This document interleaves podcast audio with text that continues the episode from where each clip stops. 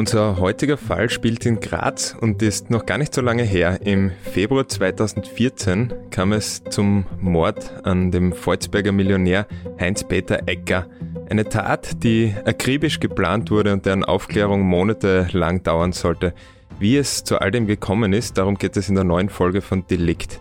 Mein Name ist David Knees und heute zu Gast ist Hans Breitecker. Grüß dich, Hans, und danke, Servus. dass du dir Zeit für den Podcast nimmst. Servus.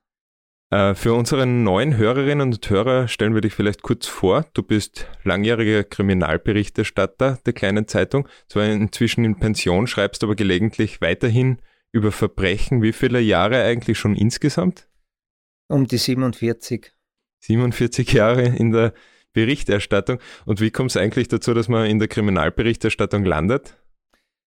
Wie kam ich dazu? Mir hat es einfach Spaß gemacht. Zuerst bin ich mehr oder weniger aus Zufall dazugekommen, weil ich einmal in Leon beschäftigt war, wie ich noch freier mhm. Mitarbeiter war und Kontakte gekriegt habe zur Polizei und so hat sich das Ganze entwickelt. Ursprünglich wollte ich ja Sportreporter werden. Aber das habe ich dann gleich fallen lassen und so habe ich mich dann auf die Lokalberichterstattung, ich war ja in der Regionalisierung auch tätig, damals ja. noch Heimat, und irgendwie hat sich daraus ergeben, halt durch die Kontakte zur Polizei, dass ich immer wieder Polizeischichten gehabt habe, dass ich im, bei immer mehr größeren äh, Geschichten am Tatort war. Und so hat sich das Ganze entwickelt. Und dann hat es mir Spaß gemacht. Dann habe ich meine Bücher geschrieben, oder drei Bücher. Äh, also bei mir war es so, Hobby war Beruf. Ja die Bücher, glaube ich, über die großen Kriminalfälle in Kärnten und in der Steiermark und zweimal über Cold Cases, wenn ich das jetzt richtig naja, im Kopf habe. Naja, große Kriminalfälle nur Steiermark, ja. nicht Kärnten, das war nur Steiermark, das ist vergriffen. Und ich glaube, die, die, groß, äh, die ungeklärten Kriminalfälle Cold Case, glaube ich, da gibt es noch Bestände, das ist Kärnten, Osttirol und Steiermark. Mhm. Ja, ähm, dann kommen wir zu unserem heutigen Fall, der in Graz sich zugetragen hat, den Ort, wo wir auch diesen Podcast jetzt aufnehmen.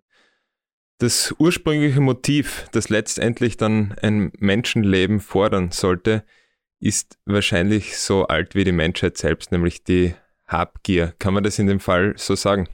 Kann man so sagen, es war reine Habgier.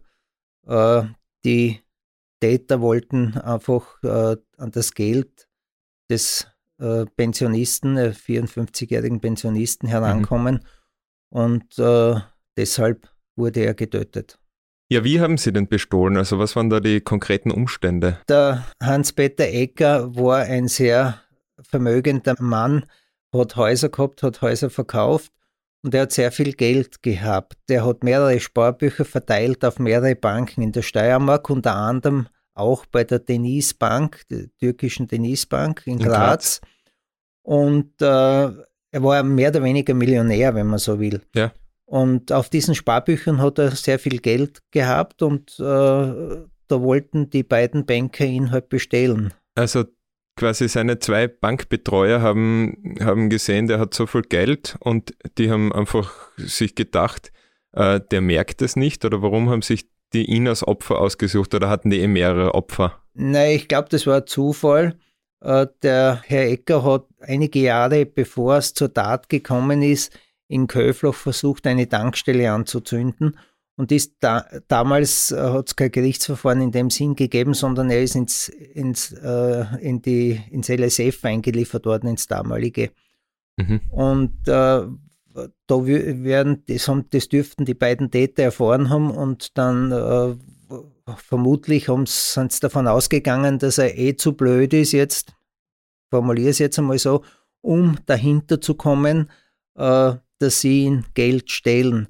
Das war aber nicht so, weil er hat immer seine Sparbücher kontrolliert und seine Ausgaben äh, kontrolliert.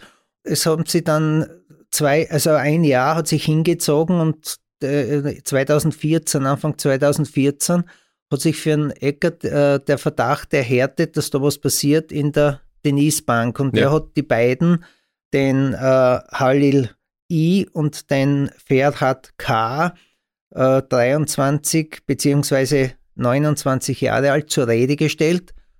Und die beiden Banker haben ihn dann versichert, sie werden das von, aus, von sich aus lösen, das Ganze, er kriegt sein Geld zurück. Und so haben sie für den 12. Februar 2014 einen Treffpunkt mhm. vereinbart. Und äh, vielleicht noch zur Ergänzung, der Ferhat K., das war eben der jüngere Kollege des, des Halil I, der eben mit diesem Betrug 2012 begonnen hat und der hat ihn irgendwann einfach einmal eingeweiht und mit an Bord geholt oder wie war das? Der ist irgendwann dazugekommen, der Halil I hat ihn eingeweiht und der hat dann mitgemacht, aber nicht von Anfang an, sondern erst dann zum Schluss mhm. hin. Du hast schon gesagt, dass der Heinz-Peter Ecker draufgekommen ist, dass da was nicht ganz koscher ist. Aber davor haben die ja einige Zeit lang dann relativ, über relativ viel Geld von ihrem Opfer verfügt. Was haben sie damit eigentlich gemacht? Was haben sie mit so viel Geld angefangen? Das weiß man nicht. Der hat ja, der, ist, äh, der, der Halil I hat ja keine Auskunft gegeben. Der hat ja eigentlich bestritten, dass er mit dem Mord überhaupt was zu tun hat. Und äh, die haben das Geld verbraucht, ganz einfach. Das waren Lebemänner, haben Familie gehabt und haben Geld gebraucht. Und so ist das Geld halt äh, ausgegeben worden. Ja. Im Laufe der Zeit. Ja, also wie vorher angesprochen, ähm, haben die ihm am 12. Februar 2015, nachdem er dahinter gekommen ist, dass die beiden hinter diesem ähm, fehlenden Geld stecken, einen Anruf von den beiden bekommen. Ja, sie haben ihn angerufen, sie haben einen Termin für 12. Februar vereinbart, am 11. oder den Anruf bekommen. Ja. Und äh, vereinbart war, sie holen ihn in der Wohnung ab in Eckenberg und sie setzen sie dann wo zusammen. Zu einer Aussprache. Zu einer Aussprache und dann wird das Ganze erledigt werden. warum, warum hat er eigentlich auf eine Anzeige verzichtet, nachdem er draufgekommen ist, dass er da bestohlen wird? Ja, weil es ihn versichert haben, dass er sein Geld zurückbekommt. Und bei einer Anzeige möglicherweise, wenn das Ganze vor Gericht gegangen wäre, wäre es ja, nicht sicher sie, gewesen, wenn das Geld das weg ist, dann ja. Äh, ist keine hundertprozentige Sicherheit, dass er sein Geld wiederbekommt, okay. wenn, wenn nichts vorhanden ist. Ja. Und so hat er halt einen Hoffnungsschimmer gesehen und hat gesagt, okay, wir treffen uns und wir regeln das. Mhm. Außergerichtlich jetzt. Das heißt, die haben ihn angerufen am 11. Februar und dann am 12. Februar abgeholt in Eckenberg. Am 12. Februar wurde, haben sie in Eckenberg abgeholt. Der Ecke ist ahnungslos in das Auto der Bankers gestiegen. Gelenkt wurde das Fahrzeug vom äh, Halil I. Mhm. Und der Ferhat K. ist hinten gesessen und hätte von hinten den, äh, das Opfer erdrosseln sollen. Ja. So haben sie es auch geübt, vorher schon. Wie geübt? Das ja, das, die haben sie mal im Fahrzeug geübt, wie meine Menschen, wenn man, wenn man hinten, wenn der Täter hinten sitzt und das, äh, das Opfer vorne, wie man, wie man den am leichtesten erdrosselt. Und mhm. das hat der, das weiß man, weil der Ferhat K. das ausgesagt hat. Mhm. Und äh, man weiß ja nur, man hat ja nur die Angaben von Ferhat K. Der äh, Halil I hat ja leugnet, hat ja geleugnet bis zum Schluss, dass er den Mord begangen hat. Aber laut äh, Ferhat K. hat sie das so abgespielt, sie waren auf der Fahrt ähm, zu einem angemieteten Container, wenn man dann, den kommen wir später noch zu sprechen, und einige hundert Meter vom Haus entfernt ähm, hätte er ihn töten sollen. Der ja. Ferhat K. hat aber dann in dem Moment gesagt, nein, das mache ich nicht. Ist also der, der, der Halil I hat das Auto angehalten der Ferhat K. ist aus dem Wagen gesprungen und der, der andere ist auf den Rücksitz und hat von hinten den, das Opfer erdrosselt. Mhm. Das heißt, es ist dann noch wahrscheinlich zu sehr wilden Szenen gekommen in diesem Auto. Äh, das glaube ich nicht. Der, der wird sich nicht mehr sehr äh, gewehrt haben, das weiß man nicht. Der Ferhat K. war ja nicht unmittelbar dabei jetzt bei der Tatausführung und der Halil I. hat keine Aussagen gemacht. Ja.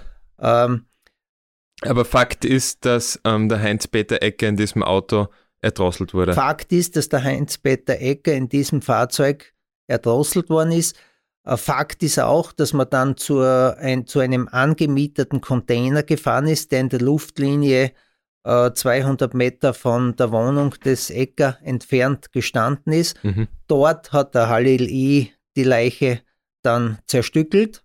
Mhm und äh, sie wurde dann in Kübeln einbetoniert und in der Mur entsorgt. Und dabei hat ihm wieder der Thomas H. geholfen, ein äh, tschetschenischer Flüchtling, ein Arzt, äh, 32-Jähriger, der ähm, die diese Leichenteile auch in der Mur dann versenkt hat. Der hat ein Fahrzeug angemietet.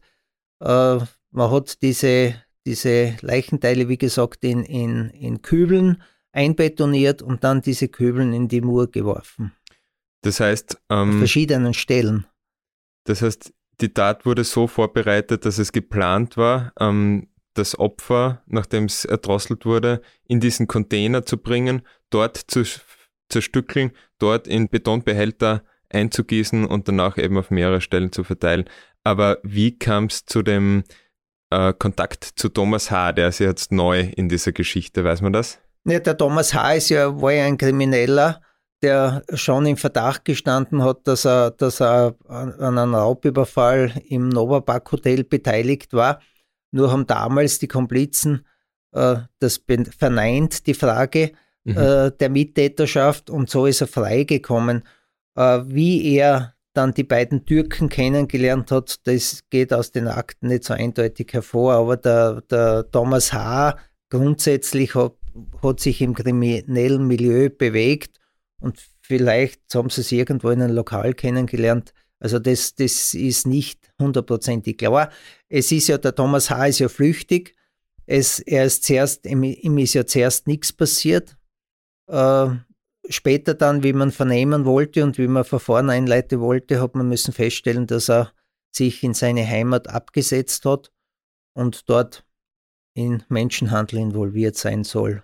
Und er war ja, das wurde gerichtlich, glaube ich, nie geklärt, aber möglicherweise hat er ja seine ähm, medizinischen, seine medizinisch-anatomischen Kenntnisse als Arzt oder angehender Arzt vielleicht auch dazu eingesetzt, beim Zerstückeln dieser Leiche in diesem Container zu helfen, oder? Naja, das sind Vermutungen, aber das hat sich, das, da gibt es da gibt's keinen Beweis dafür. Also laut äh, Aussage vom Ferhat K. ist, dass der Halil I.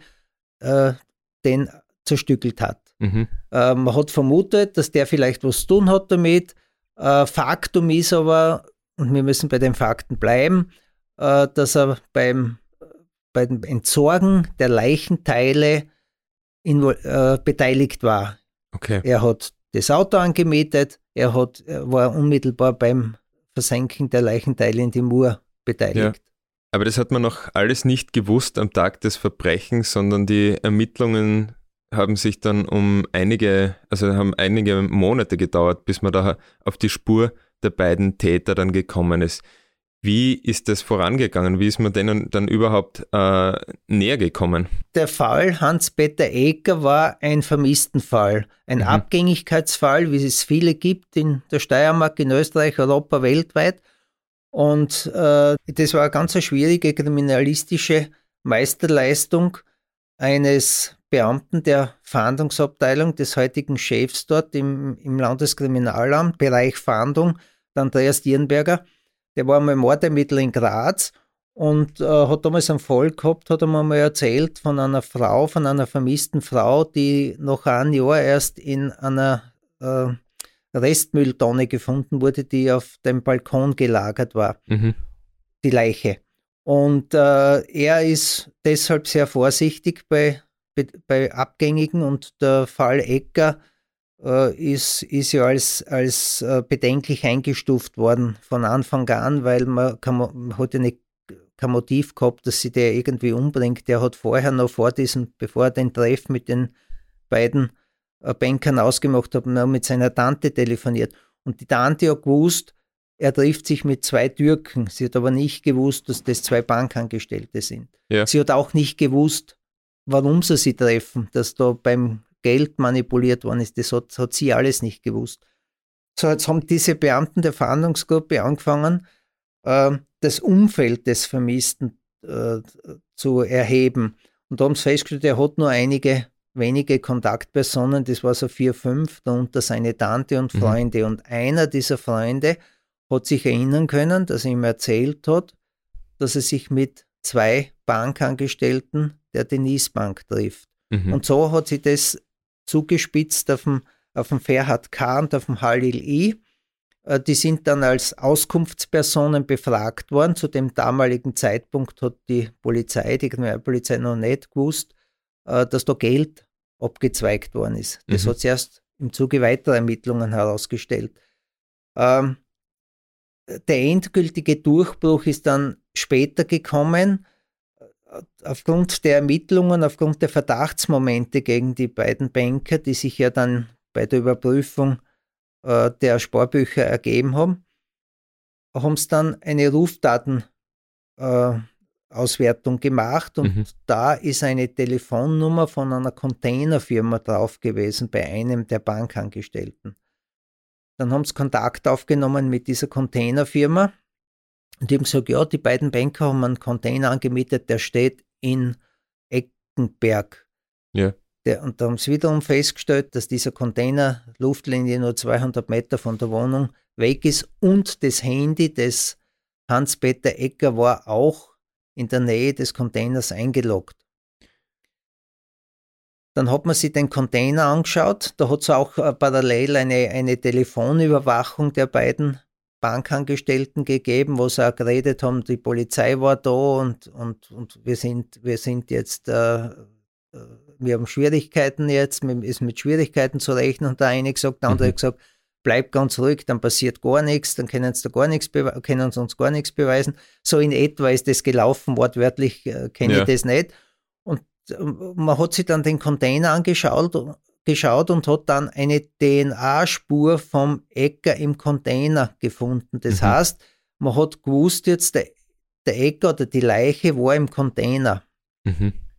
Und so ist das Ganze in so, dann sind sie festgenommen worden und, und dann hat es Verhöre gegeben und der Ferhat K. hat dann ein Geständnis abgelegt. Das war der jüngere der beiden, der, der eben am Anfang ja. dann ähm, kalte Füße bekommen hat, dass er das Opfer erwürgen hätte genau. sollen. Und der hat begonnen zu reden. Der War hat zu, pla zu, plaudern begonnen und hat dann letztendlich ein, ein umfassendes Geständnis abgelegt. Anders als der Halil I, der ja alles bestritten hat. Der hat zwar den Kontakt schon zugegeben und der Betrug ist auch äh, beweisbar gewesen, aber der Halil I hat nie ein Mordgeständnis abgelegt. Ja. Auch bei Gericht nicht. Und was war mit dem Thomas H.? Ja, der Thomas H. ist, der hat sich abgesetzt in seine Heimat, habe ich ja vor eingangs schon, äh, vorhin schon erwähnt. Äh, zuerst war er nicht war er nicht wichtig und, mhm. und wie man dann gemerkt hat, dass er da involviert ist und wie man holen wollte, war es zu spät. Es hat sich dann auch herausgestellt, dass der Thomas H. Äh, in der Wohnung des Hans-Peter Ecker war mit einem Nachschlüssel ja. oder mit dem Wohnungsschlüssel vom Ecker, den sie halt abgenommen haben.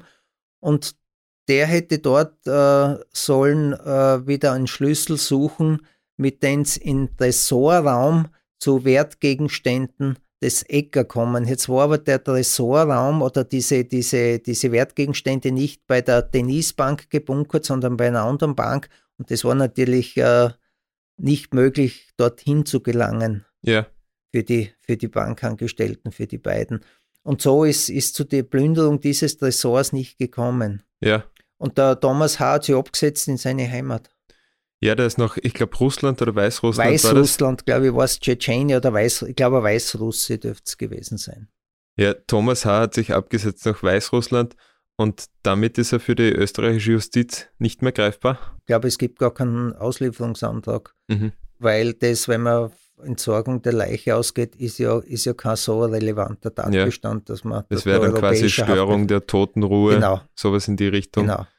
Ein makaberes Detail ist noch beim äh, an einem der letzten Verhandlungstage ähm, zutage getreten, wie unser Kollege Alf Lobnick, Gerichtsreporter, geschrieben hat.